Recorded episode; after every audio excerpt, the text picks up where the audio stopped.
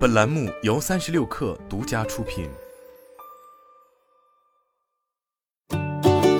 微软迎来了五年来最慢的营收增长。美东时间十月二十五日美股盘后，微软公布了截至九月三十日的二零二三财年一季度业绩，其第一财季营收同比增长百分之十一至五百零一亿美元，高于市场预期的四百九十五点六亿美元。这是二零一八财年以来最疲软的季度营收增长。此前，微软的收入增速每季度都保持在百分之十二至百分之二十二。报告期内，微软经营利润为两百一十五亿美元，同比增速为百分之六，净利润为一百七十六亿美元，同比下降百分之十四，创下了两年多来最大降幅记录。备受关注的 Azure 云计算服务的营收增速放缓至百分之三十五，按固定汇率计算，Azure 的营收增速为百分之四十二，低于微软自己和一些分析师的预期。也低于上一季度四个百分点。微软还做出预警，Azure 的增速在下一季度将再放缓五个百分点，意味着其将下降到百分之三十七。微软 CEO 萨提亚·纳德拉将云计算的放缓归咎于经济前景暗淡，导致微软的客户们在努力优化其支出以节省资金。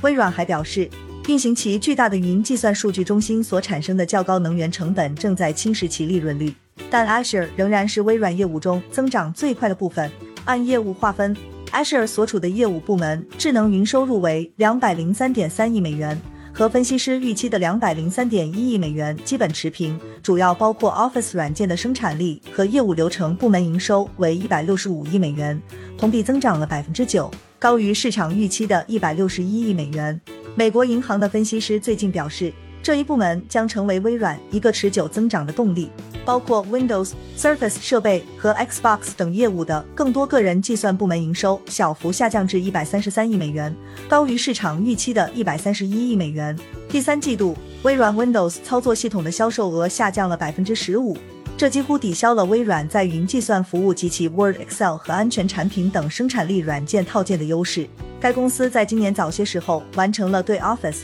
三六五生产力工具套件的提价，并成功推动了其高端产品的销售。微软作为技术巨头，无法避开疫情的影响，但此前疫情给微软带来的影响一直利好多于利坏，且红利较为集中在并不吸金的个人计算部门中。微软首席财务官艾米·胡德今年年初就表示，Windows 操作系统营收增长在新冠疫情期间都在加快，随着 Windows 操作系统的销售额下滑。个人计算部门成为了微软季度报中最薄弱的领域，疫情带来的红利也化为泡影。根据 Gartner 的数据，第三季度个人电脑出货量下降了百分之十九点五，这是该研究机构自一九九零年代中期开始跟踪个人电脑市场以来记录的最大降幅。微软 CFO 胡德海称，从九月开始的消费者个人电脑销售放缓将持续到明年六月。不过，纳德拉似乎善于在相对灰暗的消息中找到积极的一面。他在跟投资者交流时表示，在不确定时期，